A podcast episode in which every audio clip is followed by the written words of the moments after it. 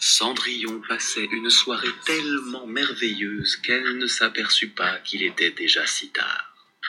L'horloge commença à sonner minuit.